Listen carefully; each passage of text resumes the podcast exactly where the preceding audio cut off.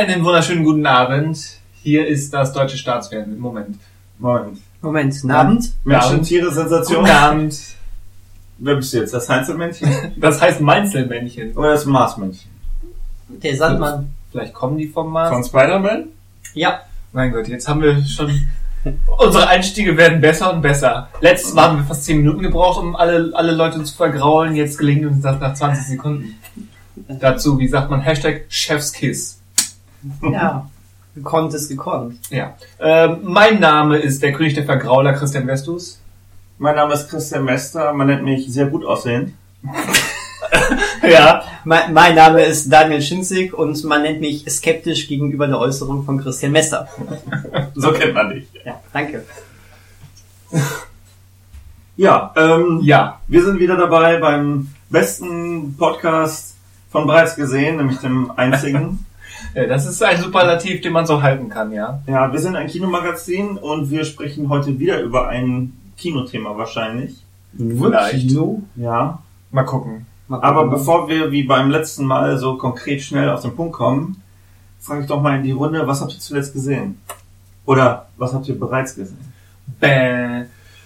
Ähm, ich habe quasi ganz, wir nehmen das, kann- darf ich das spoilen? Was, wann wir gerade, wann wir sind, in, in, Wann wir sind. in Zeitreise-Jargon gesprochen. Ähm, wenn wir haben uns hier am Abend vor den Oscars getroffen. Ich finde, das ist okay. Ähm, die Zuhörer müssen lernen, vierdimensional zu denken. Sehr gut, sehr gut. Und da habe ich ähm, einen der nominierten Best Pictures äh, noch mitgenommen, schnell, namens Green Book. Black Panther Matters. Hashtag. Ja, das erklärst du jetzt, wie du darauf kommst und go. Also den neuen Spike Lee fand ich einfach sehr interessant. Nein, du, soll, du sollst äh, Black Panther Matters Hashtag erklären. Der war doch aus Polen in Schwarz-Weiß, oder? Aha, Oder ich, ich, ich nicht sehe, um du hast kein Interesse, dich zu rechtfertigen zu deinen sozial brandgefährlichen ähm, Hashtags. Nur weil du was gegen Lady Gaga hast. Habe ich überhaupt nicht. Nein? Nein, ich, hab, ich besitze keine Waffen. Okay, äh, also äh, Christian, du hast äh, äh, Green Panther geguckt. Äh, Bla Black Book. Black, Black Book gibt es. Den Okay. habe ich auch gesehen, den Verhöfen-Film, ja. Ah, aber wir- aber nicht kürzlich. Okay, äh, aber aber äh, Green Novel. Green Novel, es ist, ist halt keine Novel. Ähm, ja, das ist wie gesagt der, der Film mit Vigo Mortensen und Mahershala Ali. Ähm, spielt irgendwie in den 60er Jahren über Vigo Mortensen als Fahrer für den Musiker Mahershala Ali. Die, und der macht gerade quasi eine Südstaatentour in den USA und als ähm, dunkelhäutiger Mann ist natürlich in den Südstaaten der USA zu der Zeit ähm, besonders schwierig und dann erleben sie basierend auf wahren Begebenheiten ein paar in Anführungszeichen Abenteuer.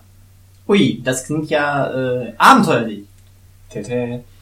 Ja, und das, das titelgebende Green Book ist eben so eine Art, ähm, wenn man das so salopp nennen möchte, Reiseführer für, für Schwarze, quasi Hotels, in denen es erlaubt ist, ähm, also schwarzen Leuten erlaubt ist, dass sie da übernachten. Weil Rassentrennung ist noch immer ein Ding in den USA und viele Hotels oder auch Restaurants oder irgendwelche anderen Gaststätten lassen die überhaupt nicht erst rein. Da steht auch dann, äh, wird auch sofort die Polizei geholt, wenn das mal jemand versucht oder wenn jemand da erwischt wird. Und es gibt eben in diesem grünen Buch ausgewiesene Hotels. Äh, das sind meistens die billigsten und schäbigsten der Gegend, wo das okay ist. Und dann, wie gesagt, reisen sie da durch. Der Film an sich ganz okay, durchaus unterhaltsam. Ich kann verstehen, warum viele, der, viele den ganz nett finden. Der war ja ein Publikumserfolg in, ich glaube, Toronto, bei einem Filmfestival in Toronto. Hat er, glaube ich, sogar den Publikumspreis gewonnen. Das kann ich in der Theorie nachvollziehen. Ich fand ihn ein bisschen sehr, wie könnte man sagen, naiv und vielleicht auch ein bisschen scheuklappenmäßig kurz gedacht äh, in, in Bezug auf das große Thema. Gerade wenn man den dann im, im Vergleich setzt, was da zwangsläufig getan werden muss Hm. mit Black, Black Clansman. Ähm, Black Clansman. Leckeke. Leckeke. Ähm, was mich interessiert bei Green Book, ähm, weil ich mal großer Fan der Ferrelli-Brüder war, äh, es ist ja quasi Regie hat einer der beiden Ferrelli. Ja, ich glaube, Brüder der. Peter. Ich glaube auch der Peter. Ich glaube auch, dass es der Peter war und nicht, äh, Ja. nicht, nicht der Bob. See you later, Und, Peter. Ähm, wie, wie äh, auch, auch wenn es jetzt die eigentliche äh, Thematik vielleicht ein bisschen runterspielen mag, diese Frage, aber wie verhält es sich denn mit dem, äh, mit äh, der Komik und mit dem Timing der Komik in diesem Film?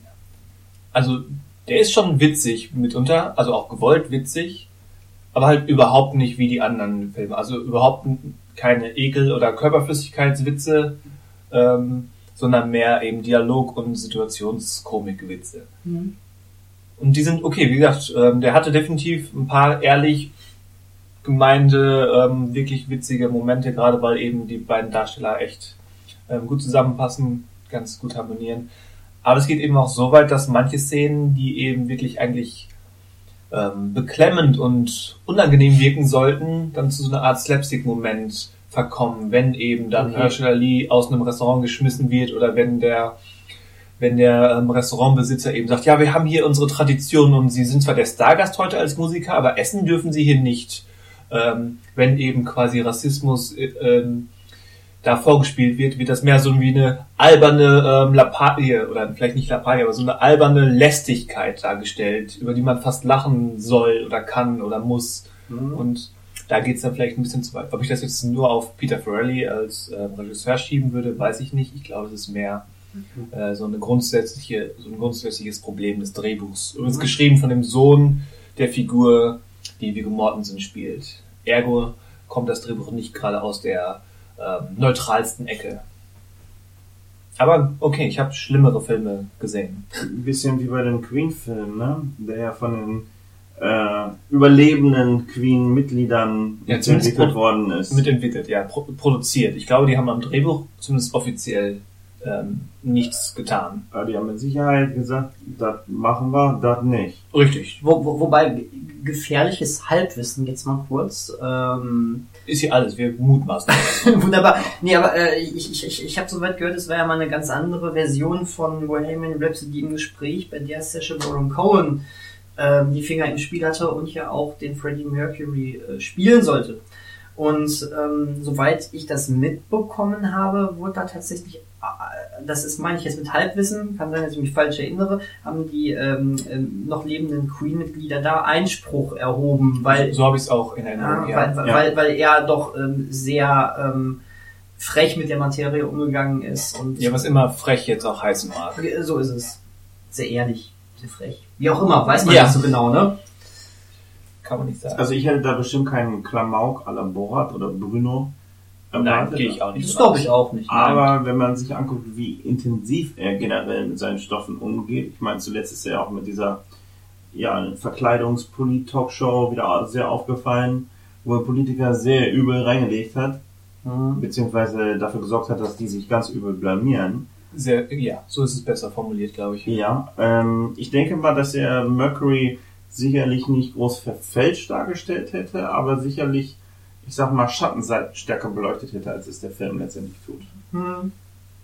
Ich glaube, er hatte irgendwas gesagt, man hätte in meiner Version so und so viel Schwänze gesehen und ähm, ich glaube, er wäre sehr, äh, sehr auf die, ähm, auf die Sex äh, Sachen, äh, auf die sexuellen Seiten noch eingegangen offensichtlich. Ja. Also damit hätte der Film keine 900 Millionen eingespielt. Vor allen Dingen wäre der Film auch äh, hätte ein anderes Rating bekommen. Damit geht's schon mal los. Ja, ja. Ja. verrückt. So, aber das war ich schon eine Viertelstunde um. Habt ihr denn, habt ihr läuft denn, ja. habt ihr denn irgendwas geguckt oder sollen wir direkt Ja, ich, äh, ich, ich sag mal äh, Diva. Diva? Ja, Selber? äh, Diva. Verdammt, äh, genau, äh, nein, ich habe äh, von äh, einem Freund eine äh, äh, Blu-ray in die Hand bekommen. Äh, Was ist das? Das ist ein, Eine Blu-ray, meinst du? ein, Ja, Me ein Medium, Ja. da, da, da, da, da tut man in einen Blu-ray-Player und dann hat es einen Film. Ach so. So gucke. Äh, Aber was war das jetzt für ein Dialekt? keine Ahnung. Schwachsinn war das. Okay, du So sagst. klang's auch. Was, Danke. was ist Diva? Sage bitte. Ähm, was, also wirklich. Ein Fettnäpfchen nach dem anderen. ähm, Diva ist ein äh. Film von äh, Jean-Jacques Benet. Bin ich. aus dem Jahr 81. Ähm, war damals wohl ein ziemlicher Kultfilm. Ähm, ich habe noch nie was davon gehört, muss ich gestehen.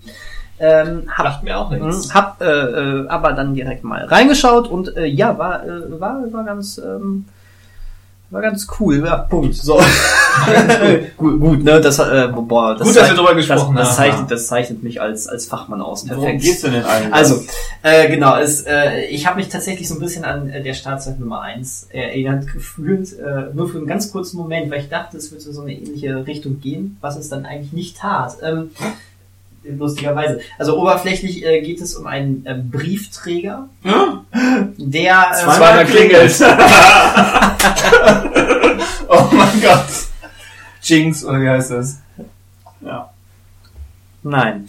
Ähm, es, geht, es geht um einen äh, Briefträger, der äh, dreimal, nein, äh, der mit seinem Moped durch die Gegend fährt. Moped. Und der ist ein riesengroßer Fan von einer Opersängerin. Und ähm, er Die stalkt er. kann man Ja. nicht so sagen. Er ist aber schon, ähm, Jetzt nimmst du ihn aber sehr in Schutz, finde ich. ja, finde ich auch. äh, ne, er ist aber schon sehr häufig bei den Konzerten dabei. Stalken, stalken kann man dazu nicht sagen. Was er allerdings macht, denkt dran, wir befinden uns im Jahr 1981. Ja, und nur weil es das Wort noch nicht gab, heißt es nicht, dass es nicht den Tatbestand des Stalkings erfüllt. Nein, er steigt die nicht. So. Äh, aber er hat Steinigt oder was? Er besteigt sie? stalket, stalkt. Ach Ja. so. So. Wir sollten Anglizismen nicht komplett verdeutschen. Hast du recht. Also recht. Auf jeden Fall, ähm, so, äh, kommen wir jetzt kommen wir mal zum Punkt, wa? Zum Punkt. Äh, er, er hat ein ähm, Audio, ein Audioaufnahmegerät mit ins Konzert geschmuggelt, ein sehr schönes Wort. oder? Audioaufnahmegerät. Ähm, So als wie wir hier benutzen. so, ja, fast. Ähm, das versteckt er so cool unter seinem Sch- Post äh, ähm, äh, Mann, äh, unter seiner Postmannmütze. So. So. Und auf jeden Fall äh, fährt, fertigt er somit äh, eine der ganz, ganz raren ähm, Achso, ein, ein Live-Bootleg. Genau das, Ja. äh, weil, weil ei- diese, diese ähm, Opernsängerin weigert sich nämlich eigentlich, dass irgendwas von ihr aufgenommen wird. Es gibt keine Platten von ihr, keine Schallplatten zu kaufen. Und äh, er nimmt das halt auf, äh, äh, großer Fan, so. Und ähm, erstmal ist es das, was äh, dieses Fansein auf sich hat. Zwar hat er schon irgendwie starke Gefühle für sie, aber so what? Äh, gleichzeitig äh, äh, gerät er aber plötzlich in irgendeine so eine Verfolgungsjagd mit rein und ähm, Okay. da steckt dann eine Frau aus dem Rotlichtbezirk, äh, die auf der Flucht ist, nämlich auch eine Aufnahme in sein Moped rein. Und äh, plötzlich äh, befindet er sich in zwei verschiedenen Fällen. Auf der einen Seite ist er damit konfrontiert, dass plötzlich irgendwelche Leute diese Raubkopie ha wieder haben wollen. Äh, auf der anderen Seite gerät er dann plötzlich in so einen Kriminalfall, wo er gar nicht weiß, hä, warum werde ich plötzlich von, von so krassen Gangstern verfolgt. Ähm, mehr will ich vielleicht auch gar nicht über diesen äh, über den Inhalt sagen. Äh, ich weiß nur, War schon zu viel, ich fühle mich gespoilt. das tut mir sehr leid. Ähm, war bisher so das, was das Hauptmenü bisher so gezeigt hat von diesem Film. Achso, mehr hast du noch nicht gesehen. Mehr habe ich noch. Ach so, nein, mehr habe ich noch nicht verraten. Eher das. Ach so, äh, ich ach habe so. diesen ganzen Film gesehen. Ähm, Gibt es eine Post-Credit-Szene? Postkredit bei einem Film bei einem Postboten. ja, da klingelt der Postmann zweimal. Ähm, Und dann öffnet Jessica Lang. Und er räumt den Tisch auf. Zwinker, Zwinker. so, was ich eigentlich nur zu diesem Film sagen möchte, äh, ich fand ihn durchaus spannend. Er hatte jetzt für mich oder komme komm ich so ein bisschen auf das Thema, was wir eventuell gleich im Podcast äh, behandeln. Das Äh, wäre ja super. Das wäre krass, ne? Also ich fand ihn als jemand, der jetzt erst mit diesem Film konfrontiert wurde, fand ich ihn ein bisschen ähm, behäbig, manchmal. Ähm, äh, er war nicht für mich jetzt nicht so durchgehend spannend. Er hatte ähm, Momente, die ich ein bisschen manchmal ähm, durchaus langweilig fand. Die waren aber, haben sich sehr äh, zurückgehalten, weswegen ich diesen Film aber trotzdem sehr spannend fand, sehr interessant fand und deswegen er mir im Kopf geblieben ist. Es war eine fantastische Kameraführung, ganz großartige ähm, Perspektiven, eine sehr, sehr interessante Atmosphäre und zwar gerade ähm, ja, die, die so ein bisschen das vom, vom Setting her äh, herrührte. Ähm, wir, äh, und zwar lebt dieser Typ nicht einfach in irgendeiner Wohnung, sondern nicht in irgendeiner Wohnung, sondern Auf einem ähm, Campingplatz in Steinhagen. fast, sondern in so einem äh, ganz Auf krassen, in Soest. in so einem ganz krassen Industriegebäude, äh, was sehr, sehr spannend aussah. Da war so ganz viele Automobile ausgestellt und sowas und ähm, Automobile. Auto Autos. Einer das von Bumblebee.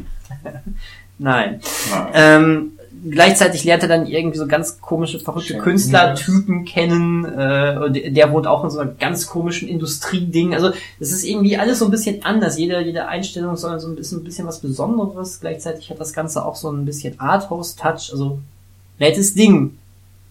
Hm. Herr Mester, was hast du gesehen? Oh je, jetzt fühle ich mich ein bisschen overflashed hier. Denn du hast das jetzt Ist das ein Wort? Du hast, ich, ich habe das jetzt erfunden. Danke. Jetzt ist es ein Wort. Ihr habt es hier zuerst gehört. Also, ähm, du, hast, du hast jetzt eigentlich so ein interessantes Juwel ausgegraben, ein Kuriosum, das niemand kennt, was wir als Kuratoren ja eigentlich regelmäßig tun sollten. Nur durch Zufall. Ja, und jetzt komme ich mit so einem kommerziellen 200 Millionen Dollar Okay, wa äh, wa Nicht-Kuriosum um die Ecke. was von Schweiger hast du jetzt gesehen? Na, ausnahmsweise mal nichts, zum Glück, aber das wird Ja, wir können nicht jede Woche über Schweiger reden. Nein, so viel. Wir sollten über Schweiger schweigen. Ich wollte schon letzte Woche gesagt, äh, nicht letzte Woche, letztes Mal gesagt haben. Und zwar habe ich gesehen Elita Battle Angel, der neue Film von Robert Rodriguez, obwohl man im Film null ansieht, dass er von Robert Rodriguez ist. Sagst du das bitte dreimal schnell hintereinander? Nein, das kann ich nicht. Dafür bin ich zu alt. Robert Rodriguez? Robo Rodriguez. Robert Rodriguez? Ro- Robo Rodriguez. Robert Rodriguez? Robert Ihr, Rodriguez? ihr klingt zunehmend wie Scooby-Doo. Dafür müsste ich auch so einen Cowboy-Hut aufsetzen, um das richtig Rodriguez-mäßig rüberbringen zu können. Ja, aber solltest du nicht, weil du wohnst nicht da, wo Robert Rodriguez wohnt. Ja, das stimmt. Und Aber- das sieht bei dir ganz schnell ganz blöd aus. ja, das glaube ich auch. Willst du Kautabak? Nee, lass mal. Schnupftabak. Nee, lass mal. Aber so ein Battle Angel nehme ich wohl. Also das Ding ist ja So- geschrieben worden. Moi Alita. Jetzt geht's aber los, wa? Äh, kommen wir zurück zum Filmgeschehen, bitte. Ja. Ja, ähm. Hat noch jemand einen Ohrwurm? Nein. Das bist nur du. Ja, okay. Alita! Nein. Achso, Was? Oh nein. Gott. Wo waren wir jetzt? bei Alita. Bei Moi Alita. Bei.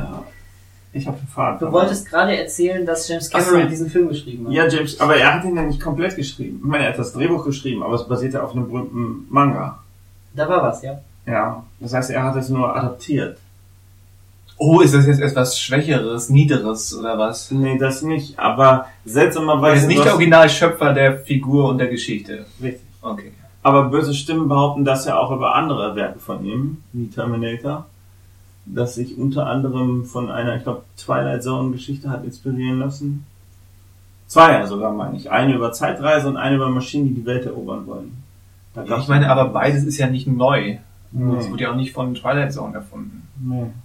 Also richtig bewusst Es sind mir gibt- diese, diese äh, Sachen eigentlich nur bei Avatar gewesen. Ja, da ist Ja, wirklich. Avatar ist Pocahontas in Space. ja, und Pocahontas ist ja erstmal. Ich meine, es ist die historische Figu- Figur, aber wir denken ja immer erst an, an Disney. Ja, Oder wenn man cool ist, an Terrence Malick. So, Ladies and Gentlemen. Ja. In Battle Angel Alita geht es quasi um ein super Robocop-Mädchen. Ein Erinnert Robocop-Mädchen. Erinnert ihr euch noch an das... Ist sie Polizistin? Nein, Also überhaupt nicht wie Robocop. nein, gar nicht. Null. Okay. Wobei der Robopart eigentlich passt, nur der Cop-Part nicht. Mhm. Der ist auch super unsignifikant, ja. Und zwar geht es darum, quasi ein, ein so ein Tüftler findet quasi einen Cyborg auf dem Schrottplatz. Ja. Und Das erinnert, ihr, mir auch ständig. erinnert ihr euch noch an, an das Robocop Remake? Mhm. Da gab es doch eine Szene, wo wir gesehen haben, wie viel von, von dem Menschen noch übrig ist. Ja. Das waren quasi nur sein, sein Hirn, sein Gesicht und seine Lungen, glaube ich. Ja, so ungefähr. Genau. Und bei Alita sieht es noch schlechter aus, denn sie hat quasi nur noch, nur noch ihr Hirn und ihr Herz. Hm. Alles andere ist kybernetisch. Blöd gelaufen. Aber Herz und Hirn ist natürlich kein Zufall. Nee. Sehr, sehr symbo symbolträchtig. Sehr symbolträchtig, sehr subtil auch und so ist dieser Film auch. Ähm, Christoph Walz, der diesen Tüftler spielt, der läuft mit einem riesen Hammer rum und Ein Riesenhammer. ja, mit einem riesen Hammer mit einer Düse dran, Was, um noch wie- schneller zuhauen zu wie, können. wie Ramona Flowers? Noch, noch heftiger. Äh, Es gibt tatsächlich gewisse äh, Ähnlichkeiten. Auch in einer, in einer Tasche mit unendlicher Kapazität. Das nicht. Schade. Zumindest muss er ihn, äh, wenn er ihn aus der Tasche holt, ein bisschen aufwendiger aufbauen. Und er ist nicht so ganz farbig und pixelig, aber Amateur. ansonsten sind wir eigentlich schon bei dem Ramona Flowers. Äh, Ja, es kommt dem sehr Hammer. nahe. Okay, Ja, und dann langt er ordentlich damit zu. das langt dazu. das ist die Handlung des Films. Das ist ja geil. Größtenteils. Also im Grunde, Also er findet eines, ein Cyborg-Mädchen und haut mit seinem Hammer zu. Verstehe. So weit, so weit waren wir jetzt. er Ja, hat das. Mädchen nicht, aber Nee, das Mädchen guckt zu. Also, Der Film ist nach ihr benannt, wie sie zuguckt, wie, wie Christoph mit dem Hammer zuschlägt. Für zwei Stunden. Ja, verstehe. Man könnte auch sagen, Christoph haut den Lukas. Ist dann so ein bisschen so wie bei dem Original ähm, Mario, ne? Das Spiel oder was? Ja, genau, da läuft Mario auch noch mit dem Hammer rum. Ja. Oder ist, ist jetzt Christoph ein neuer Smash Da, Bros. da, da Charakter? hieß er aber Ey. noch Jumpman. Jumpman. Und genau, tatsächlich, genau wie bei dem Spiel, Kann der super gut jumpen. da geht es ja auch darum, dass, dass er nach ganz oben kommt. Ja, Ist bei Alita auch der Fall. aber, Nein. nicht, aber doch nicht Herr Walz, oder? Nein. Ja, er, er möchte gerne, aber er kann nicht so gut. Jedenfalls lernen wir dann Alita kennen, wie sie halt ihren neuen Körper kriegt und so durch die, die Hightech-Stadt da läuft und einen tollen neuen Boyfriend ausspäht. Oh, okay. Und einige Robo-Assassinen, die da rumlaufen und Leute auseinanderschnetzeln. Okay. Assassin's Creed Ja. Sie klettert, sogar, 2500. sie klettert sogar auf Gebäude, um, um neue Levelwelten zu entdecken. Hm. Ja, es gibt tatsächlich äh, ein, zwei Assassin's Creed Sachen. Es ist ganz witzig, dass du das jetzt gerade so, so sagst. Auch, aber, auch mit diesen Erdolchungen und so. Das, und, und auch diese, diese kaputten Hoodies, ne? Hm. Haben die auch. Damit und Michael Fassbender. Michael Fassbender würde sich wünschen, in diesem Film zu sein. Das stimmt. Ich meine, der Das hat er nie gesagt. Creed-Film war eher räudig. Shame. Was? Wir bräuchten hier eine Glocke. Für Shame. Ja. Shame. Ding, ding, ding. Aber, aber bei Christian, abgesehen von äh, Hammer und äh, Sichel? Roboter und äh, so, äh, wie fandest du den Film denn? Überraschend gut. Also, ich, ich hatte schon befürchtet, dass er sehr oberflächlich werden würde. Was er war? was er dann auch war. aber, aber auch, auch, also am meisten hat mich verwundert, dass von, von Camerons und auch Rodriguez keinerlei Handschrift zu erkennen war. Oh, oh, oh. Also hätte mir Also einer, Oh. hätte mir im? Nachhinein gesagt, die beiden sind da mit drin, hätte ich gesagt, was? Ich, ich fand schon, dass da Camerons Handschrift drin war. Inwiefern? Ähm, du hattest diesen Perfektionismus beim Worldbuilding da drin. Gerade optisch hat, fand ich, äh, äh, Rodriguez hatte den schon mal wo? ich rede von Cameron. Ach, Cameron. Ich Cameron gesagt- hatte den schon mal wo? Was? Achso, Was? Moment. Was? Also, also, äh, also gerade gerade die die äh, Bilder von der Stadt äh, hätt- hätten wirklich von Cameron auch äh, als Regisseur inszeniert werden können, so fand ich. Ähm, und ähm, Cameron setzt auch häufig auf auf starke Frauenfiguren. Ist stark in. Anführungszeichen.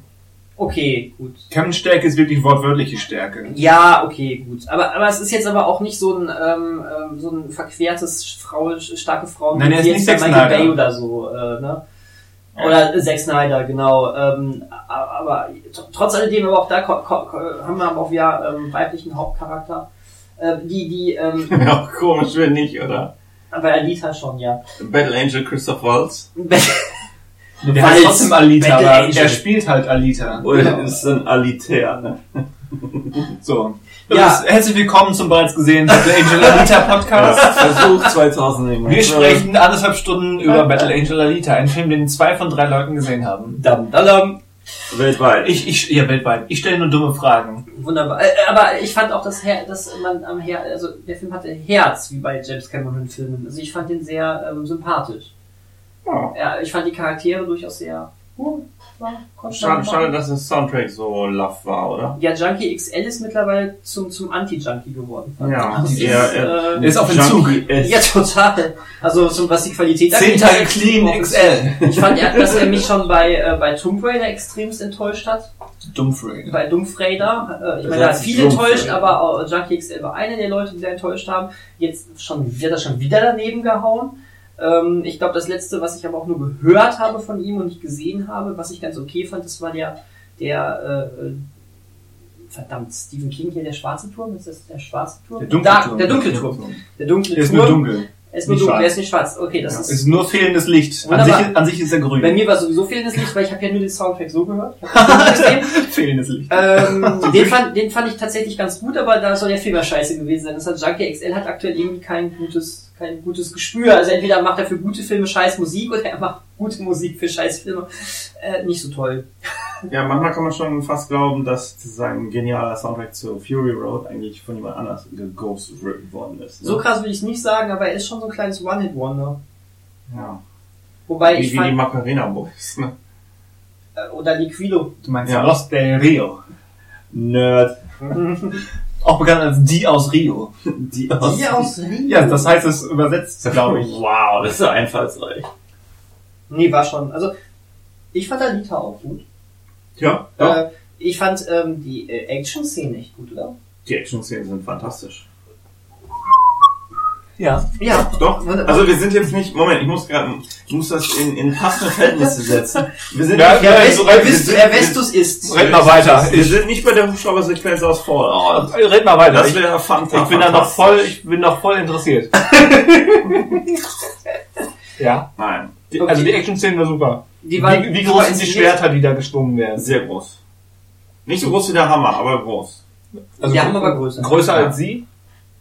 Die immer? Manchmal. Yes, okay. Wird immer besser. Ist cool, ne? Und, also ich, ich fand, man kann nicht viel falsch machen mit diesem Film, er ist aber auch nicht das Überhighlight. Kann sie ihren Arm zu einem Blaster verwandeln? Nein, Nein. sie ist nicht Mega Man. Oh, fail. Ja. Aber andere können das, ne? Da tue ich mich da jetzt. Von den Figuren keine schießt. Nur während der Motorbausequenz schießt einer. Ja, ja, genau. Wegen der Ich was? jetzt auch in diese Wegen der Sequenz. Motorbau?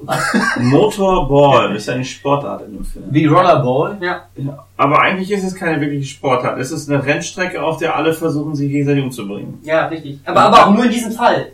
Nur in diesem Weil, weil Fall. die ja gegen sie aufgehetzt worden sind. Genau. Du, bist voll raus, Echt, Vestus, du bist so raus. Das ist, das ist der Wahnsinn. Der Äh, Wahnsinn. ich, da würde ich nur einmal noch als letzte Frage äh, zu Ja. dir stellen, ohne dass du sie richtig beantwortest. Nur mit Ja oder Nein. Nein. Hast du denn, er ach so, schade. Hast du denn erkannt, wer der ähm, Bösewicht im, im, im Hintergrund ist? Der Strippenzieher, der einmal Ja, kurz natürlich. gezeigt wurde. Welcher Darsteller das war? Ich würde sagen, der, der wahrscheinlich beste Auftritt des Jahres und jetzt schon eine sichere Oscar-Vergabe. Ja, so gut, dass er nicht mal das Text hatte. Aber äh, äh, ist cool. Ne? Also eigentlich Ja. hofft man ja, obwohl der Film auch nicht mehr als äh, ganz gut ist, dass es weitergeht, was es nicht. Äh, Ja, wir wollen jetzt nicht jetzt, wer es ist, aber er sieht dem Saw-Darsteller. Also ich wurde schon gespoilt, weil, weil mich jemand von diesen Twist. beiden hier neulich gefragt, äh, gesagt hat, ach übrigens, Schauspieler X ist in dem Film, aber ich sage nicht, welche Rolle. Es ist und jetzt nicht- habt ihr das andersrum erzählt und, Das, und so. wus das wusste Ja. ich ja jetzt nicht. Fand ich, super. Jetzt Also ist, es äh, ist okay, nicht super. Hulk Hogan, das können wir schon mal eingrenzen. Okay, und nicht John Cena. Nicht John Cena. Also Bei dem Unternehmer sind wir nicht so sicher. Der Unternehmer, ja. der Unternehmen. Das ist cool. Jetzt haben wir langsam so Insider-Gags, die auch die äh, Ja, regelmäßigen Zuhörer. wir äh, verknüpfen alte Podcasts.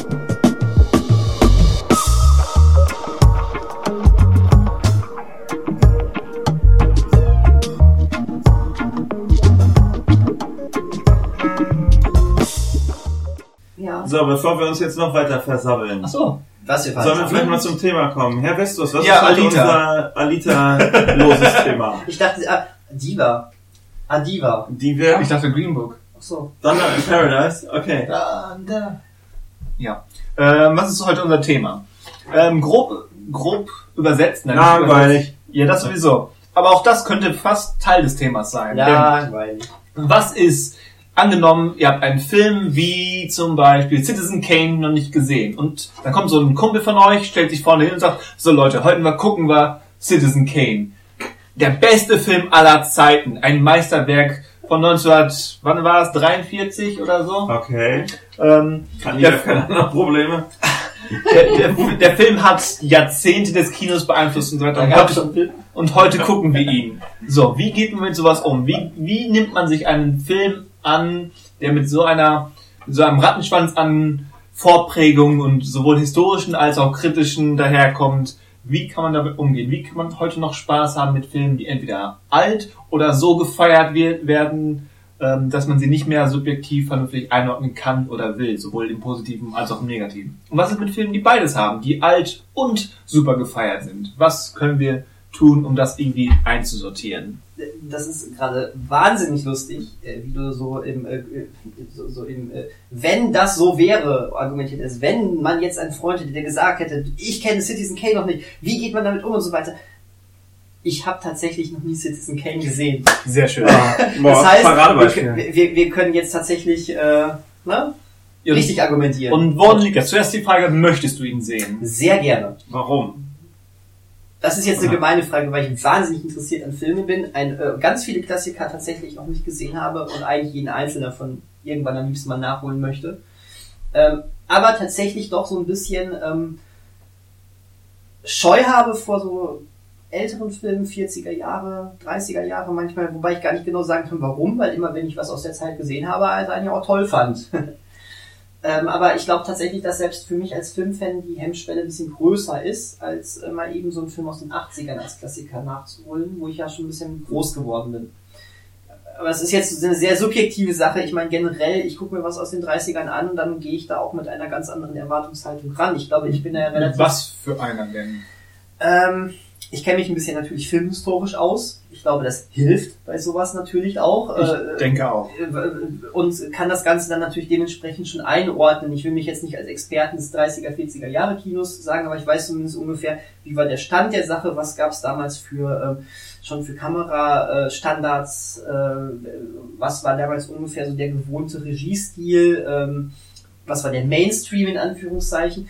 Und ähm, dann kann man, dann weiß man das ja, oder ich weiß es dann schon mal einzuordnen. Ähm, was wird mich ungefähr an Erzählgeschwindigkeit erwarten? Was wird mich ungefähr an Bildern erwarten? Dann ähm, bist du ja bestens gewappnet für Citizen Kane. Weil das, ja, das sind ja genau die Fragen, auf die zumindest ich jetzt unter anderem hinaus wollte. Wie, was muss man wissen und wie kann man sich dieses Wissen aneignen? Was genau. der von dir erwähnte Standard von dieser Zeit vor Citizen Kane ist, der ja nun mal als einer der einflussreichsten Filme überhaupt, gerade was narrative Erzählformen betrifft, ähm, angesehen wird. Hm. Also wie hast du das gemacht? Hast du einfach viel geguckt und darauf geachtet und dann Jahreszahlen verglichen, was bis dahin Standard war, was man vereinen kann? Ähm, natürlich habe ich viel geguckt, keine Frage. Mir hat sicherlich auch äh, geholfen, dass ich ähm, in meinem Studium, ich habe jetzt keine Filmwissenschaften studiert, aber Theaterwissenschaften und habe da ähm, Oho, Oho äh, und habe da allerdings Nein, das heißt Tristan, das hast du falsch verstanden. Und Isolde. So ist es. Ähm, nein, Quatsch. Äh, Isolde hatte... mal ins Theater gehen. ei, ei, ei. Äh, ich habe ähm, das große Glück gehabt, dass ich dort allerdings auch ähm, das Ganze sehr filmwissenschaftlich aus, ausleben durfte. Ich habe eigentlich viel mehr äh, über Filme gelernt äh, und über Filme auch geforscht als letztendlich über Theater. Und ähm, bin da natürlich auch schon in Berührung sowohl mit, ähm, ja, mit, mit, mit Klassikern gekommen, die man dann als Hausaufgabe auch mal gucken sollte. Alleine für Musicals. Ich hatte sehr viel mit Filmmusicals auch zu tun dort. Ähm, und dann hat man natürlich alleine schon in den Seminaren äh, und äh, bei der Lektüre von äh, Sekundärliteratur natürlich ja auch schon immer so Hintergrundinformationen bekommen. Aber natürlich muss man nicht studieren, um, ähm, um äh, gewisse, gewisse ähm, Hintergrundinfos zu kriegen. Ähm, ich habe auch schon vieles vorher einfach durch, durch, durch eigene Forschung in Anführungszeichen mir erschließen können. Das ist ja heutzutage relativ einfach, äh, gerade die größeren Klassiker haben auf, äh, wenn sie auf DVD oder auf Blu-ray kommen, haben, haben teilweise sehr gute, teilweise auch doof, aber teilweise sehr gute äh, Dokumentationen, ja. die die ganze auch zeitgeschichtlich einordnen. Oder sogar ganze Audiokommentare von Filmhistorikern. Ja, ja. absolut. Und ähm, die ordnen das natürlich auch schon mal ein. Wenn man da so ein bisschen was gesehen hat, kriegt man auch Gefühl dafür. Wenn man dann die Filme natürlich auch sieht, dann hat man langsam auch das Auge dafür. Gut, ich, äh, setze mich jetzt ja auch viel mit, mit äh, Filmsprache auseinander, deswegen bin ich da sowieso sehr ähm, äh, sensibilisiert für, aber ähm, ich glaube, dass man da trotzdem sehr, langsam immer mehr so ein Gefühl kriegt. Also ist, ich, ich glaube, es ist eine gute Mischung aus einfach mal gucken äh, und sich natürlich dann natürlich dran gewöhnen. Wenn man sowas zum ersten Mal guckt, ist das erstmal ganz anders. Ich glaube, das hat dann so ein bisschen was damit zu tun. Bin ich bereit, auch mal gewisse ähm, ähm, Mühen auf mich zu nehmen beim Gucken, um mich daran zu gewöhnen, dass diese Filme damals noch ganz anders funktioniert haben, im Gegensatz zu unseren jetzigen Sehgewohnheiten. Und ich glaube, dass das eine Mühe ist, die dann auch sehr schnell belohnt wird, weil man nach einer Zeit äh, dann auch wirklich ein Gespür dafür kriegt. Willst du schätzen, ich meine, du hast ihn noch nicht gesehen, aber mhm. du hast ja eine Erwartung von, jetzt bleiben wir am Beispiel Citizen Kane. Mhm. Ähm, wenn jetzt jemand da ist und der sagt, der Weiße Hai ist der älteste Film, den ich gesehen habe. Und jetzt möchte ich Citizen Kane gucken. Wäre das eine gute Idee oder sollte er erstmal so ein bisschen drumherum gucken? Ähm, Oder was denkst du, Herr M? ja, Herr M. Ja, also ich denke, in erster Linie muss man sich, muss man eine gewisse Bereitschaft haben, sich auf, auf ein anderes Erlebnis einzustellen. Damit meine ich jetzt nicht zwingend nur, dass ältere Filme vermutlich keine Farbgebung haben. Oder wenn wir noch weiter zurückgehen, keinen Ton. Oh, dieser Film ist ja echt billig, hat ja nicht mehr Farbe. Ähm, äh, stell mal, die, stell mal das Bild wieder richtig ein. Echt mal. Nein, ich, also ich meine es in, in, Mach einen Motion Blur an. in, in dreierlei Hinsicht. Gott, Gott. Nein, Motion Blur ist keine davon. Nein, zum einen, zum einen ist es natürlich die Bildsprache, die wesentlich statischer verläuft als heutzutage. Gerade wenn wir so tolle Beispiele haben wie den kürzlichen Robin Hood, der irgendwie meinte, alles mit GoPro und 127 Schnitten pro Sekunde inszenieren zu müssen. Robin Hood, ey. Oh. So, und dann kommt jemand und sagt, guck lieber das wahre Robin Hood Meisterwerk mit Errol Flynn. Und dann macht die Person das und denkt sich, hm, irgendwie ist das alles langweilig und altbacken und überhaupt nicht actionreich. Und wie kann man sowas vermeiden? Ja, Die Frage ist erstmal, was ist der eigene Anspruch? Brauche ich das zwingend? Brauche ich äh, Sportwagen, die von einem Wolkenkratzer in den nächsten springen? Bei Robin Hood nein. Was? Wobei sowas ähnliches bei Robin Hood drin vorkam. Also von der Sportwagen Ja, in Wolkenkratzern? Ja. Pferdekutschen. In Wolkenkratzern. Ja. Fast. Ja, ist jetzt- egal, komm. Wow. Der Bratwurst-Film hat echt zu viel Aufmerksamkeit. Mal. Bratwurst? Der, der, der Regisseur heißt Otto Bratwurst. Achso. Also Otto ba Bathurst. Ja, but, Ja, Bratwurst. Bratwurst. Wer denn eine Bratwurstbrät und ein Das Bratwurstbratgerät? Sehr schön. Aber, aber gerade Robin Hood ist doch ein interessanter Fall, aber das ist eine Geschichte, die immer mal wieder verfilmt wird. Wenn, wenn ich so an meine Kindheit zurückdenke, dann denke ich nicht an Harry Flynn, so, so alt bin ich auch nicht, aber an, an, doch, an den Robin Hood Film mit Kevin Costner. Ja, das ist deine Kindheitsprägung, was Robin Hood betrifft. Also nicht Disney zum Beispiel. Nicht Disney. Okay. Und nicht, und auch nicht Mel Brooks. Auch nicht mehr Bro. Obwohl der war etwas nach deiner Kindheit, würde ich schätzen. Den fand ich auch erst später witzig, muss ich gestehen. Okay. Der, der älter. Mel Brooks müsste ja zeitlich eine Reaktion Helden eher sogar auf den. Kevin Costner-Film Ja, gewesen ja, sein. genau. Der kam nur ein paar Jahre nach dem Costner. Ja. ja. Aber Ich hätte jetzt auch eher an Disney gedacht, dass du an den ähm, an unseren Fuchs. Die, die sexy Füchse. Heute mit Und Reinhard May. Thema. Von mir aus auch Reinhard May. Sexy Reinhard May? nicht sexy, halt meine. Nein, aber man, wa- was ist zum Beispiel mit den ganzen Western? Ich meine, heutzutage gibt es in seltenen Fällen auch nochmal Western, aber die fallen auch nicht so aus wie die damaligen. Ja, weil, und da, das ist jetzt wieder eine Frage, ähm, wie bildet man sich oder wie forscht man mit Genres und Erzählgewohnheiten? Weil gerade der Western ist noch so ein super Beispiel, weil man da genau sogar das fast datieren kann, wann der Western aufhörte, Western zu sein und wann er quasi zum postmodernen Genre mutiert ist, der äh, maximal selbstreflexiv im günstigsten Fall nostalgisch wirkt, aber meistens eher das Genre kritischer sieht, weil eben diese Romantisierung des wilden Westens, gerade aus weißer amerikanischer Sicht, ähm, die es bis Ende der 60er Jahre maximal gegeben hat, war dann irgendwann nicht mehr zeitgemäß und entsprechend hat der Western eine Zeit, eine Wende durchgemacht. Und da kann man heute nicht mehr so einen klassischen, der, der starke Cowboy rettet ähm, die, die, die, die Frau aus den Händen der Rothäute. Kann man nicht mehr so machen. Und da ist der Western eigentlich ein ideales Beispiel, wie man eben nicht nur jetzt aus filmtechnischer Sicht, sondern auch aus ähm, sozialer Sicht, aus gesellschaftlicher Sicht ähm, Veränderungen und Wechsel festmachen kann. Ist denn der Bezug zur sozusagen damaligen Gegenwart wichtig beim Gucken? Muss ich das im Hinterkopf haben? Bei einem Film wie Casablanca oder so, muss ich daran denken, was zur gleichen Zeit abgelaufen ist? Bei Casablanca auf jeden Fall. Es Ja. spielt ja nun mal genau da, die komplette Motivation ist da. Du verstehst den, halben Plot nicht, wenn du nicht weißt, warum Europa gefährlich ist und warum Rick Blaine als Amerika passiver Amerikaner quasi eine Symbolrolle spielt. Das, warum die Szene, wo die Marseillaise gesungen wird, um eben die deutschen Lieder in der Bar ähm, quasi zu übertönen, warum das ähm, Zündkraft und emotionale Wirkung hat.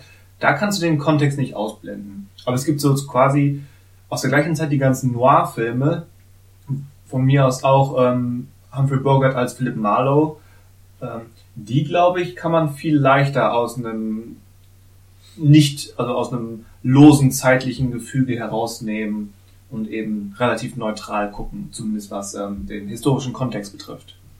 Würdet ihr denn sagen, dass der, dass das Wissen des historischen Kontexts generell eine Art ähm, interessanter Zusatz ist, die den, die das Sehen des Films bereichert? Denken wir nur mal zum Beispiel an die alten, ganz alten, ich meine nicht die mit Marky Mark, äh, Planet der Affen Filme, die in den 60ern liefen. Ähm, oder ist es wirklich etwas, was essentiell ist? Ich meine, es gibt ja auch viele Bücher zum Beispiel, bei denen der historische Kontext so wichtig ist, dass man das mehr oder weniger parallel auf dem Schirm haben muss. Ich glaube, ähm, erst einmal, manchmal ist es, äh, wie ihr gerade eigentlich schon richtig gesagt habt, wichtiger, manchmal weniger wichtig, aber ich glaube, man profitiert erstmal immer davon, wenn man einen Film zumindest in gewisser Weise historisch auch einsortieren kann. Ähm, sowohl was die Filmhistorie angeht, ähm, was uns dann natürlich auch wieder äh, zurück zu dem bringt, was ich vorhin sagte, äh, was war damals eigentlich, ähm, was waren damals die Sehgewohnheiten. Ich glaube, dass das schon mal hilft. Ähm, auf der anderen Seite hast du, glaube ich, in den meisten Fällen, vielleicht auch, wenn es auch kleine sind, ähm, zeitgeschichtliche Anspielungen oder auch, auch ähm, ja, Entsprechungen da drin. Ähm, es gibt in, in, in der Science Fiction spricht man ähm, von der so, vom sogenannten, von der sogenannten Nullwelt. Ähm, das heißt, ähm, an sich ist Science Fiction immer dann besonders gut, und eigentlich ist es etwas, was Science Fiction leisten müsste, ähm, dass man, ähm, auch wenn, wenn es in der krassesten Zukunft spielt, dass man immer noch einen Bezug zu der Zeit, in der es entstanden ist, hat, wo dann eine, ähm, eine Problematik oder irgendwas anderes weitergedacht wurde. Ja. Ähm, wie zum Beispiel Godzilla, der natürlich damals äh, im ähm, ähm, wie heißt es, Hiroshima, ne? Zur Zeit von Hiroshima spielte.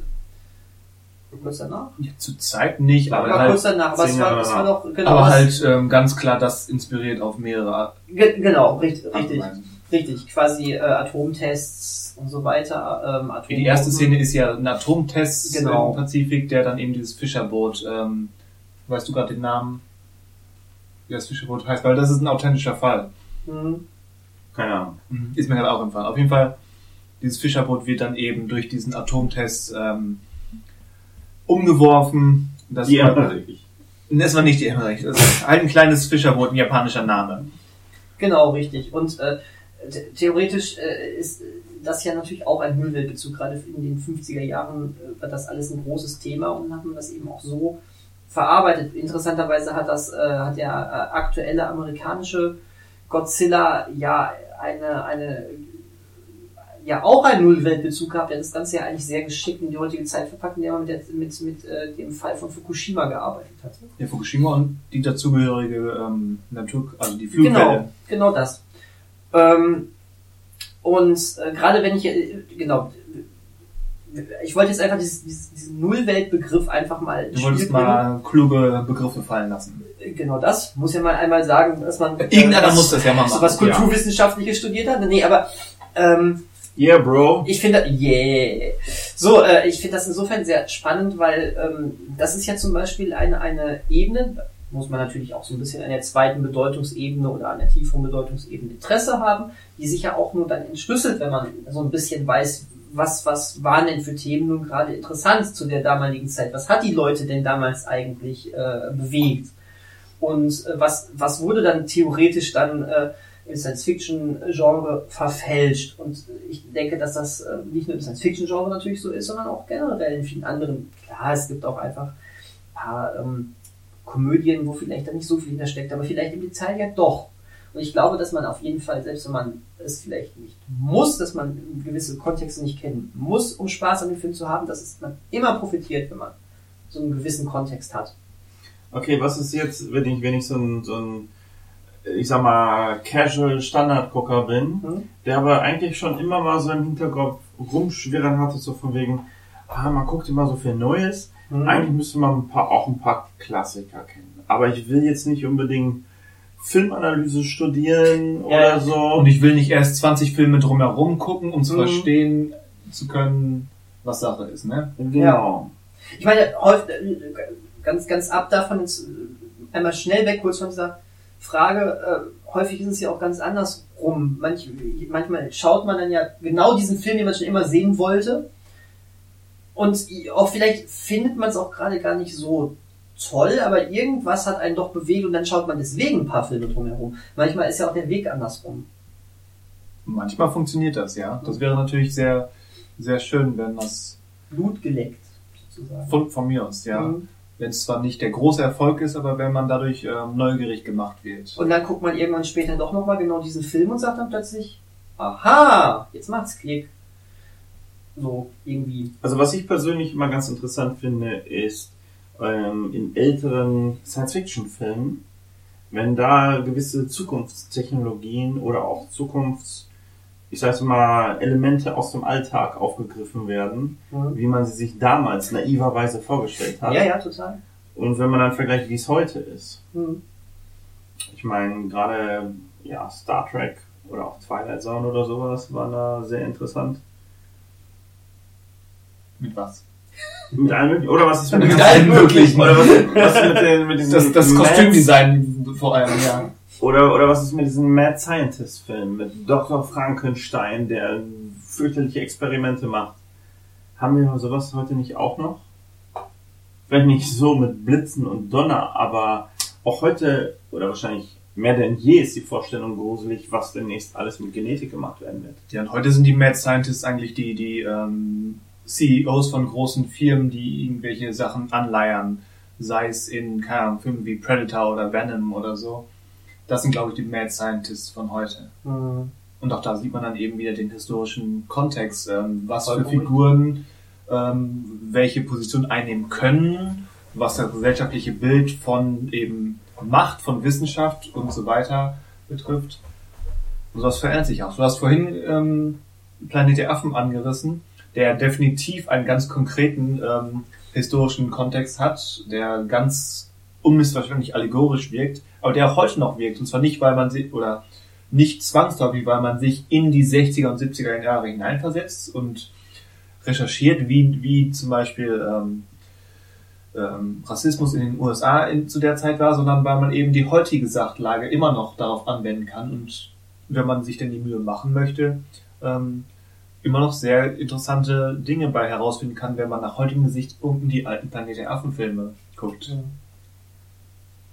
Aber was, wenn ich ein bisschen Effekte verwöhnt bin? Ich habe gerade Rampage gesehen und Skyscraper und solche Und Sachen. andere Dwayne Johnson-Filme. Ja, genau, halt, halt nur sowas. Und dann findet man heraus, damals gab es ja noch gar keinen Dwayne Johnson. Und Ja. dann sagt jemand, oh, der beste, der beste Science-Fiction-Film aller Zeiten ist Metropolis, Mit Dwayne Johnson. Mit Dwayne Johnson, der nicht mal Farbe hat.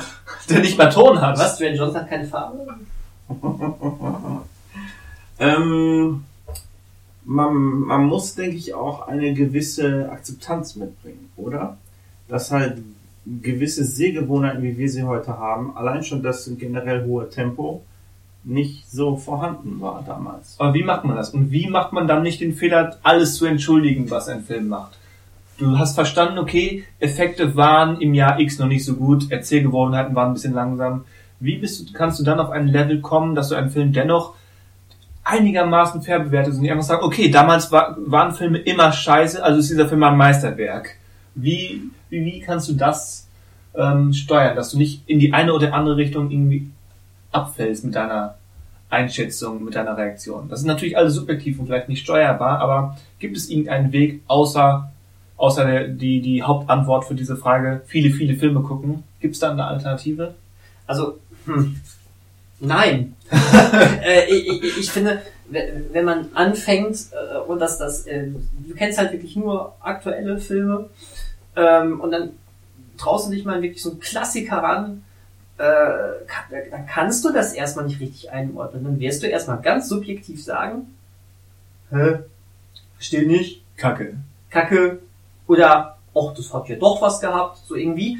Und ich, ich glaube, du, du musst dir dann so, so Mindestmaß an drumherum einfach mal aneignen, um das auch einordnen zu können. Also sonst, sonst, sonst klapperst du nach, sonst ist man beim Nachklappern. So entstehen dann diese Platzhalterformulierungen wie für damalige Verhältnisse. Ja, total. ganz okay. Genau, richtig. Oder, und wie gesagt, wenn du dir dann einen Film richtig anguckst und dann nur vielleicht mal eine Doku über diese Zeit siehst, ja, dann kannst du so einordnen, wie es dir vorgegeben ist, einzuordnen. Äh, Aber ich glaube, man muss beides. Man sollte schon äh, gucken, was sagen Historiker dazu, was sagen Filmwissenschaftler dazu oder irgendwie sowas.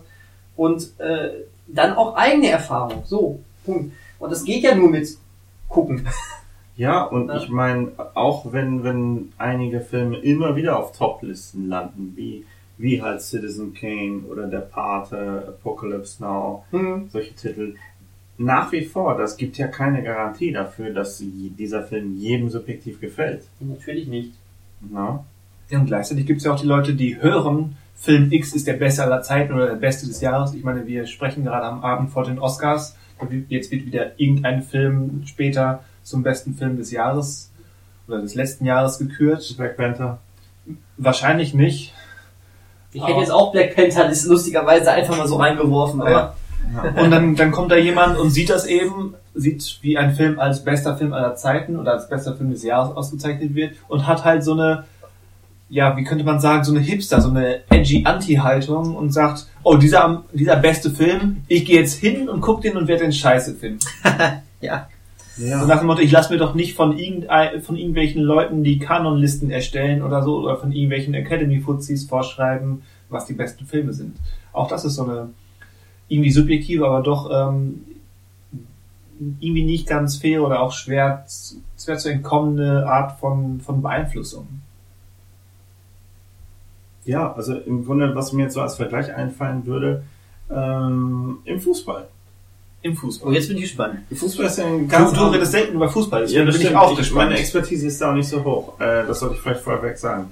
Aber auch da gibt es im Presseecho oft einen, einen gewissen, wie soll ich sagen, eine gewisse Marschrichtung, dass gesagt wird, dieses Team war diese Saison über überragend, dieser, dieser eine Spieler war überragend, dieser Trainer war überragend, was vielleicht viele so ähm, ja eben ebenso sehen würden, aber wo du vielleicht als keine Ahnung ähm, Fan einer anderen Mannschaft oder so das ganz anders wahrnimmst. Ich meine, bei Sport ist das ja immer so, Ergebnisse entscheiden ja über Qualität. Von daher ist es jetzt irrelevant, ob, ob die ganze Welt sagt, ähm, der erste FC Nürnberg, hallo Ben, ähm, war die beste Mannschaft des letzten Jahres oder so. War sie garantiert. war sie garantiert nicht. Oder eben nicht, da, das, da gibt's ja nichts zu diskutieren. Aber es gibt ja so Sachen, deswegen ist Sport vielleicht doch ein ganz gutes Beispiel, wie die Weltfußballerwahl, sich eben die Mensch, Menschheit, ähm, die Leute, die jetzt entscheiden, in den letzten zehn Jahren auf entweder Lionel Messi oder Cristiano Ronaldo eingeschossen haben. Und letztes Jahr, wo das zum ersten Mal seit gefühlt zehn Jahren nicht passiert ist, sind die Fanscharen quasi Sturm gelaufen und haben gesagt, was für eine Schiebungsveranstaltung das ist, weil es eben mal ein anderer geworden ist und nicht die genialen Ronaldo und Messi. So, wer gibt es jetzt ein, es gibt jetzt natürlich kein objektiv falsch oder richtig bei so einer Entscheidung, aber da sehen wir auch diese, diese Beeinflussung. Die einen ähm, sind so darauf getrimmt, es können nur aktuell diese beiden sein, weil die spielen immer noch mit dem besten Fußball. Und dann gibt es auch so Leute, die applaudieren einfach irgendeinen, der da mal zwischenkommt, weil es mal was anderes ist. Und es gibt Leute, die versuchen eben wirklich objektiv festzustellen, der, wie heißt der, Luka Modric, ist mit Kroatien sensationell WM Zweiter geworden, hat mit Real Madrid zum dritten Mal in Folge die Champions League gewonnen. Sehr guter Spieler. Ja. Ähm, hat er das vielleicht verdient, einfach nur weil er ein gutes Jahr hat, auch wenn er objektiv vielleicht nicht besser gespielt hat? Ähm, ja, da kann man eigentlich ganz gut sehen, wie es auch da verschiedene Einflüsse gibt, wie man so eine Frage beantworten kann, und ohne dass es ein richtig und falsch gibt. Was gleichzeitig einzig, das einzig Richtige ist, aber gleichzeitig dennoch irgendwie frustrierend, weil es keinen, keinen klaren Schlüssel gibt, wie wir das Problem in Anführungszeichen jetzt lösen können. Hm. Ich denke auch, was den, ähm, den äh, zeitübergreifenden Status eines Films betrifft, ähm, sollte man in gewisser Hinsicht ähm, das Umfeld auch nicht ganz aus dem Auge verlieren. Was, mir, Umfeld? was mir, das Filmumfeld, was mir zum Beispiel jetzt so auf Anhieb einfällt, in der IMDb, ich weiß nicht, ob es immer noch der Fall ist, aber über Jahre hinweg war die Verurteilten die Ja. Nummer eins. Ja. Mit, mit Abstand. Ja, nicht die Nummer eins. Ich glaube, der, der und der Pate haben sich immer abgewechselt. Aber, aber, genau, war, war schon ganz, ganz, ganz, Ja, ja, ganz auf jeden oben Fall. Ich kann das auch erklären, aber erzähl erst mal weiter. Und da ist es zum Beispiel auch so, ich denke, die meisten, die sich heute die Verurteilten ansehen, sagen, ja, guter Film, aber bester. Ich meine, der IMDb ist ja eh so ein Sonderfall, weil ja User erstmal selbst ähm, sich in relativ kurzer Zeit einen Account erstellen können und dann, wenn sie Lust und Zeit haben, 20 mal 10 Punkte oder auch 20 mal 0 Punkte ähm, für Film X abgeben können. Und dann ist ähm, die Verurteilten auch so ein Fall. Also ich habe dazu mal, da gibt's glaube ich ein ganz interessantes Video, was sich genau dieser Frage annimmt. Und der hatte wohl gerade in den 90ern war der wohl relativ günstig für TV-Sender und lief dann gefühlt einmal die Woche im Fernsehen, zu Zeiten, wo es das Internet in der Form noch nicht gab. Und deswegen hat er eben eine ganze Generation von Fernsehguckern von 10 bis 60 beeinflusst. Und es ist ein Film, den man schwer richtig kacke finden kann. Mhm. Also, er ist einfach super solide gemacht, ist emotional. Selbst Zyniker denken, ja, okay, ist vielleicht kein Meisterwerk, aber mindestens sieben Punkte. Und von daher ähm, kriegt so ein Film eben eine gute Durchschnittsbewertung. Und nichts anderes ist die IMDb ja. Ja. Eine Ansammlung von Durchschnittsbewertung von Filmzuschauern. Nicht mehr und nicht weniger. Ja. Ja. Ja. Schön. Aber ja, gerade dieser Status als bester Film, ähm, wie gerade gesagt, ähm, man kann, man kann es nicht von sich weisen, dass dieses Vorwissen, wie ein Film aufgenommen wurde, ähm, etwas mit jemandem macht. Das kenne ich ja selbst, selbst wenn es nur im kleinen Rahmen ist, wenn man ähm, die internationalen Filmjournalisten beobachtet, wie sie jetzt auf die Filmfestivals gehen. Jetzt gerade sind, sind Sundance und Berlin vorbeigegangen und ähm, die, die Gewinner wurden gewählt oder ausgewählte Kritiker haben eben ihre eigenen Favoriten gewählt und man hat Erwartungen, weil es klingt toll und Leute, denen, dessen Meinung man vertraut, sagen das und schon geht man mit diesem Gefühl daran, hey, Film X wird mir gefallen. Mhm. Und ähm, das muss nicht so sein. Und wenn man dann irgendwann mal Bewegmaterial ähm, zu Gesicht bekommt, ähm, setzt vielleicht so ein leichter Rel Relativierungsprozess ein. Aber auch das ist Arbeit und ähm, auch das muss man dann so für sich ähm, subjektiv als auch dann versucht objektiv in Relation setzen, wenn man den Film denn dann sehen kann. Hm. Kann man das nicht sogar ausweiten auf, auf alle Filme aktuell jetzt auch quasi? Äh, natürlich, natürlich. Das wäre jetzt ein Beispiel für mich. Ähm, so geht es mit diesen Filmen, die jetzt genannt wurden. Natürlich gilt das auch für andere Filme. Mhm. Weil, weil theoretisch hat natürlich ähm, jegliche Form von Filmkritik äh, immer auch eine gewisse, ähm, einen gewissen Einfluss auf die Wahrnehmung. Ja, Sagen wir dazu, mal- dafür ist sie auch da. genau, aber, am- zum aber Teil. ähm, genau, zu, zu, zum Teil. Aber äh, sagen wir mal, alle sagen, wie kacke dieser Film ist, aber du gehst rein, weil du dich schon ewig drauf gefreut hast. Du hast dann diese geringe Erwartungshaltung und denkst dir plötzlich, hä? Was finden die denn alle so kacke? So in der Art. Also das habe Ja. ich schon einige Male äh, so erlebt, wo ich dann nicht sagen würde, ja klar, geil, 0 von 10 Punkten, aber wo ich sage, äh, hä? Das ist aber doch so solide, Ja. grundsolider Hört, Film. hört man ja auch regelmäßig nach dem Motto, ich habe Kacke erwartet und war eigentlich ganz super. Ähm, Ja, aber auch das ist ja dann wieder, du passt quasi deinen, deinen Erwartungsmaßstab an, weil du etwas anderes ähm, vorher ja. eingepflanzt bekommst. Aber ist es das, ist es das, was die Kritik will? Nein. Aber Ja. das ist ja auch nicht immer der Fall. Es gibt ja auch genug Leute, die das entweder relativieren können Hm. oder die eben dann, dann gezielt in die andere Richtung gehen nach dem Motto, okay, wenn alle den Scheiße finden, kann der nur gut für mich sein, nach dem Motto, wenn man eben so einen, so einen Außenseitergeschmack hat oder haben möchte, ähm, ist immer schwierig. Wo, wo, wobei das sowieso, das finde ich sehr spannend. Ich äh, beobachte schon einige Zeit, dass bis auf so einige Filme, die bewusst Spalter sind, äh, es eine sehr einhellige Meinung immer bei Kritikern gibt, die nicht sehr besonders weit auseinanderfächert. Das finde ich sehr spannend, weil eigentlich sollte es so nicht sein, oder? Ja, aber ist das so? Also je Ich, nachdem, ich je beobachte nachdem wo man liest Lemminge- und wem man liest, aber. Okay. ähm, ich glaube, dieses Lemming-Verhalten gibt es in beide Richtungen. Und Okay. Bei Hotdog waren sich alle sehr einig. ja, bei Hot Es gibt Ausnahmen. also Aus, Ausnahmen, wo, äh, wo sie recht liegen, alle. Natürlich. das ist sehr. Und wenn dann mal bei Rotten Tomatoes ein Film ist, der eben nach, nach 100 Kritiken noch bei 99 oder 100 Prozent ist, dann gibt's eben auch den einen oder den anderen Kritiker, der dann gerade deswegen dann sein, okay, ich fand den jetzt nur so mittelgut und weil Mhm. eben Rotten Tomatoes ähm, nur ein Entweder-Oder ist in der Bewertung zwischen ähm, verfault und fresh, ähm, entscheidet man sich eben, okay, wenn er jetzt bei so gut bewertet ist, dann will ich jetzt mal in die andere Richtung gehen. Okay, ja. Aber ich glaube, wenn man wirklich sucht, findet man zu allen Filmen quasi alle Meinungen. Hm. Also ich denke mal, Selbst zu Citizen Kane gibt es bestimmt Leute, die wirklich wissen, wovon sie reden und sagen, unguckbarer Film. Okay. Auch wenn ich das nicht nachvollziehen kann.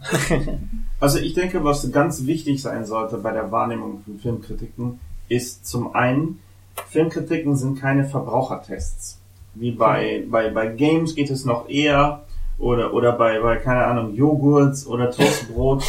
Aber, Ja. aber eine Kritik sollte nicht dafür da sein, Blog uns, uns mitzuteilen, lohnt es sich für dieses Produkt Geld Richtig. Du, auszugeben. du nimmst teil an einer subjektiven, ähm, an einem subjektiven Erfahrungsbericht quasi. Richtig. Und, und auch da eine Filmkritik, selbst wenn 95% aller Kritiker der gleichen Meinung sind, ist es immer noch keine Garantie, dass es auch deine Meinung sein wird. Es ist halt eine Annäherung. Wenn, wenn alle sagen, boah, das ist ein guter Science-Fiction-Film und du bist ein guter Science-Fiction-Kenner und Fan, dann ist die Chance wahrscheinlich höher, als wenn alle sagen, es ist Crap, gehen wir nicht gucken. Aber auch dann, ich meine, ich denke, das wird jeder von uns schon mal gehabt haben, dass alle einen gewissen Konsens hatten und man selbst es aber anders gespürt hat, oder? Hm. Ja, klar. Aber geht man dann in sich und re reflektiert oder liest nochmal, wo denn diese 99% herkommen, was die sagen? Ähm, geht man in sich und, und hinterfragt sich und andere oder nimmt man es einfach so hin nach dem Motto, ich hatte Reaktion X und das war's jetzt, nächster Film? Also ich will dann schon ganz gerne wissen, was äh, die anderen gesagt haben, was natürlich nicht heißt, dass ich mit meiner Meinung dann, dass ich meiner Meinung dann ändere. Aber vielleicht habe ich zumindest ein Verständnis, was die anderen sagten, was mich ja, was mir ja auch eventuell vielleicht sogar einen, einen, einen anderen Blick auf den Film nochmal ermöglicht. Ja. Aber das Ganze heißt ja nicht, dass ich den Film beim nächsten Mal gucke und dann äh, unbedingt äh, doch der anderen Meinung sein muss. Ja, Nein. jetzt mal ganz spontan gefragt. Wie viele Beispiele fallen euch ein von einem Film, den ihr mal, insbesondere von, würde ich sagen, von negativ auf positiv, den ihr erst äh, nicht gut fandet und dann nach wiederholtem Sehen ähm, sehr positiv oder zumindest positiv aufgefasst habt? Ja. Oh wow, Pulp Fiction bei mir. Okay. Ich mochte, mochte beim ersten Mal Pulp Fiction nicht, war aber auch noch sehr jung, als ich ihn damals geguckt habe, hatte wahrscheinlich auch ganz andere Erwartungen, aber da auch, alle haben gesagt, was das für ein genialer Ja. Kultfilm ist, natürlich. Der steht ja auf meiner Beispielliste für dieses Thema, ja. Ach, witzig. Von daher sehr passend. Ähm, genau, ich, ich konnte diesen Film nicht zu Ende gucken, so schlecht fand ich ihn damals tatsächlich. Ähm, hab ihn dann aber ein paar Jahre später, ein paar Gespräche über diesen Film später äh, und natürlich auch einer anderen Weltanschauung dann so weiter nochmal geschaut und dachte, das ist ja ein verdammt geiler Film.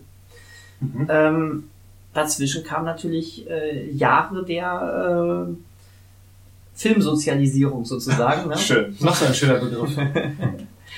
Ähm, ja klar, man hat ein bisschen mehr gelernt, Filme zu gucken, man hat ein bisschen anderen Geschmack bekommen. Ähm, aber ja, als, ich weiß nicht, ich war damals 14 oder 15 oder so, ich fand Pulp Fiction scheiße. Erst. Total.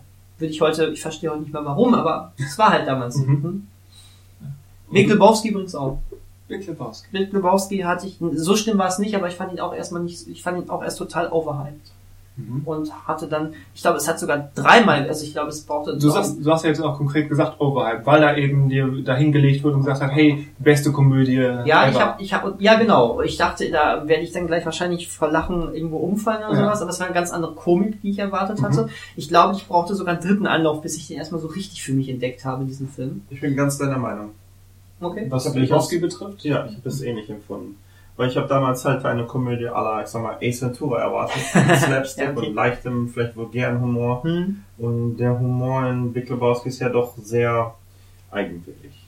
Mhm. Und mehr auf Charakter aus und, und halt sehr gut durchdachte, clevere, leicht absurde Dialoge. Ja, ja ein, ein, genau genommen ist die Komik grandios in diesem Film, ne? Aber man muss sie Ja. auch erstmal äh, zu schätzen wissen. Also ist noch so eine andere Handhabe, die man sich vielleicht aneignen könnte, vielleicht Filmen, vielleicht nicht jedem, aber manchen noch eine Chance geben, eine zweite oder auch dritte.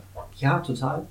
Wenn, aber ich glaube auch da, da musst du dann schon in gewisser Weise wirklich dann auch Filmfan sein. Ich glaube nicht, dass der Durchschnittszuschauer, der mal einmal Lust auf einen Klassiker hat, direkt äh, einen Klassiker, den er dann als erstmal schlecht abstempelt, äh, äh, nochmal sagt, den gucke ich nochmal. Ich glaube, Ja, du hattest ja gesagt, du hast zwischen deinen ähm, Pulp Fiction Sichtungen ein paar Jahre vergehen lassen. Ja, aber Filme-Fan war ich trotzdem Nee, damals ja, schon, ne? schon, schon klar. Also äh, äh, das war, ich, ich könnte sogar sagen, dass ich damals sogar dachte, vielleicht muss ich den einfach nochmal gucken. Ich glaube, ich glaube, ich habe auch damals nicht gesagt, mein Gott, ist das ein Scheißfilm gewesen, sondern nur äh, fand ich saulangweilig, keine Ahnung, habe ich habe ich nichts mit anfangen können. So eine gekühlte Kacke, So eine Herr Tarantino. Genau das. Und äh, ich, ich, ich glaube, dass ich dann einfach, ich glaube, ich habe damals sogar wahrscheinlich schon gesagt, irgendwann gucke ich den nochmal. So, aber ne, da war, das war, dafür war ich schon immer offen. Weil es ist mal die Sache, ob du dann jemandem sagen kannst, der sowieso jetzt schon mal nicht so viele Filme guckt, nicht so viel Zeit in Filme gucken investiert, dass du den auch nochmal sagst, okay, ich weiß, das fandest du nicht gut, aber guck den doch nochmal. Ich glaube, der zeigt den Vogel. Wir haben jetzt so viel über, über überwiegend kulturell anspruchsvolle oder gar intellektuelle Filme gesprochen. Ich habe für diese Frage, äh, mein Beispiel wäre für diese Frage von einem Film, den ich erst kacke Ja. und dann gut fand. Äh, diese Wendung habe ich quasi ihm hier zu verdanken. Oh, oh, Ja. oh. Weißt du schon, worauf ich hinaus will? Meinst du etwa Santa Claus mit Muggis? Nein.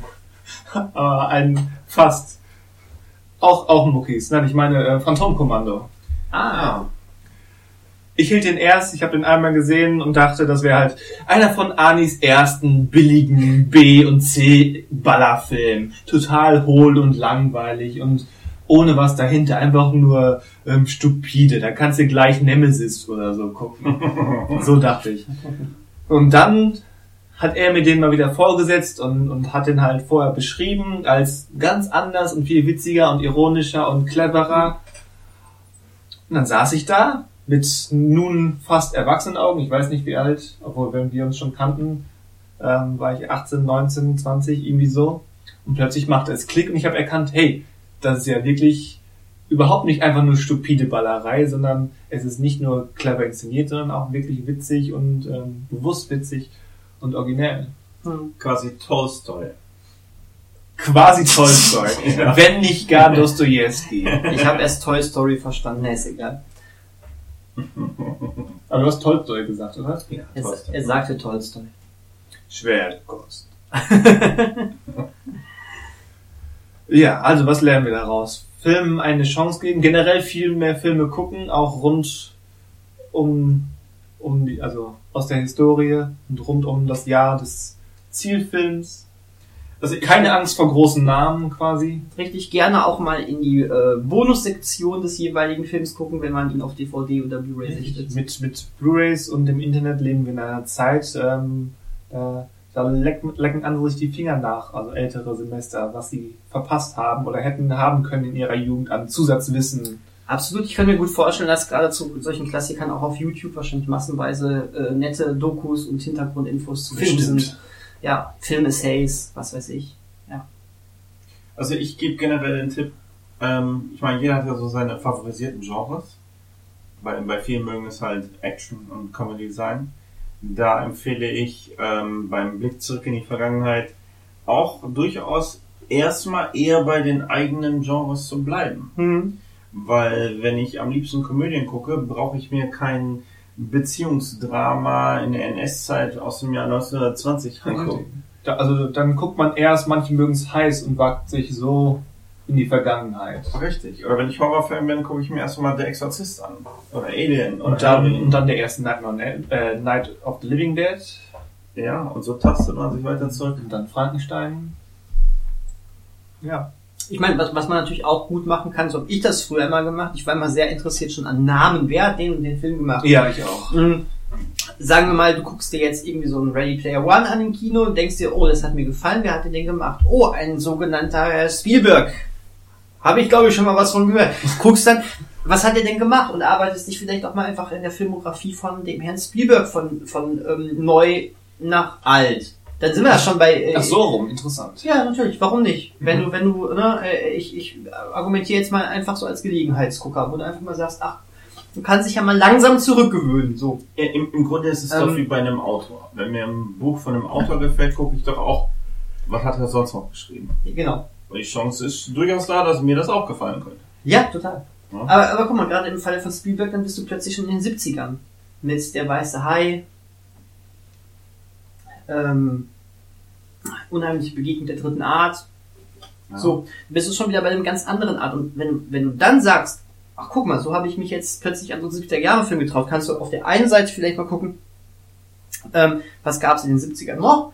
Oder du bist jetzt jetzt wird's für fortgeschritten, du guckst mal, was für äh, Inspiration hat denn ein Herr Spielberg gehabt? Ja, Und gerade ein Film wie Indiana Jones ist ja voll mit Genau. Referenzen und ist ja aus der eigenen Prägung von Spielberg entstanden. Und Genau. George Lucas. Genau das. Und vielleicht sollte man dann einfach mal so rumgehen, wirklich mal von, ähm, von den Filmen, die man wirklich selber mag. Du sagst, es ist gerade in Genres. Ich habe es jetzt an einem Regisseur oder so äh, gemacht.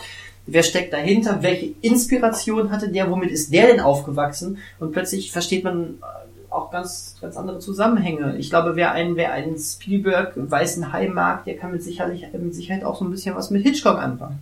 Und dann noch so, das ist eine wahre Geschichte an all die Transformers-Fans. Einer, einer der Lieblingsfilme, wenn nicht gar der Lieblingsfilm von Michael Bay, ist West Side Story. Mhm. Den muss man kennen, um Transformers zu verstehen. Das, das ist mein Abschlusswort. Mein, mein Abschlusswort wäre, dass Orson Welles in dem animierten Ze- ähm, Transformers-Film, ich glaube, Unicron gesprochen hat. Richtig. Und dann guckt man Orson Welles, ach, der hat auch mal Filme gemacht und schon sind wir sind wieder beim, bei- am Anfang bei Citizen Kane. Tja, dann, dann, dann werde ich jetzt noch mit äh, Spielberg quasi äh, äh, weitermachen, der ja gerade ein West Side Story Remake plant. Täte. Tätä. Ja, Damit wären wir am Ende dieses Podcasts angekommen und freuen uns auf den nächsten. richtig. Ist es schon wieder Und soweit. jetzt Oscars, ne? Und jetzt Oscars. Ja. Ja. Ach so, sollten wir nochmal erwähnen, dass wir übrigens ja bald sogar ein Angebot haben, wo man mal Klassike, äh, klassische Filme, Würde sich anbieten. Kultkino-Filme. Kultfilme mit uns zusammen gucken kann. Richtig. Wirklich. In Person, mit uns. Ja, in Person. Das klingt vielleicht Kino. gruselig, aber es ist die Wahrheit. Ihr Es müsst uns nicht nur hier sitzen. als, genau. Könnte es einfach. Ja, ihr könnt sogar nehmen. Ihr könnt mit uns sprechen, uns die Hand geben, Die Hand küssen, Hand küssen. den, den Siegelring küssen, Oh, ihr bereits gesehen, Ring. Ja. Genau. Ja. eure durchlaucht. Genau, es, es geht los am äh, 3. März um 12 Uhr im äh, Cinema Studio in Lippstadt. Äh, gibt noch Karten für Ghostbusters. Ähm, dann geht's weiter im April mit Spiel mir das Lied vom Tod, im Mai mit Casablanca, im Juni mit Nein, stimmt nicht. Im Mai Nicht? mit The Dark Knight, im Juni mit Casablanca So und äh, im ähm, Juli mit Der Weiße Hai. Da wären wir auch schon wieder bei Spielberg. Äh, das sind unsere äh, Ja. Also mit uns Klassiker lernen. mit uns Klassiker. in lernen. Lippstadt. Ja. Ja, und solltet ihr diesen Podcast irgendwann in der Zukunft hören, nachdem The Dark Knight schon bei uns gelaufen ist, guckt trotzdem mal bei uns rein. Wir zeigen nämlich jetzt regelmäßig neue Klassiker. Genau. Jeden ersten Sonntag im Monat, 12 Uhr. Kaffee gibt's sogar gratis. Cool. Könnte ne? ich jetzt auch gebrauchen. Oh ja. Ja. Okay. Dann Adieu. Adios. Tschüss.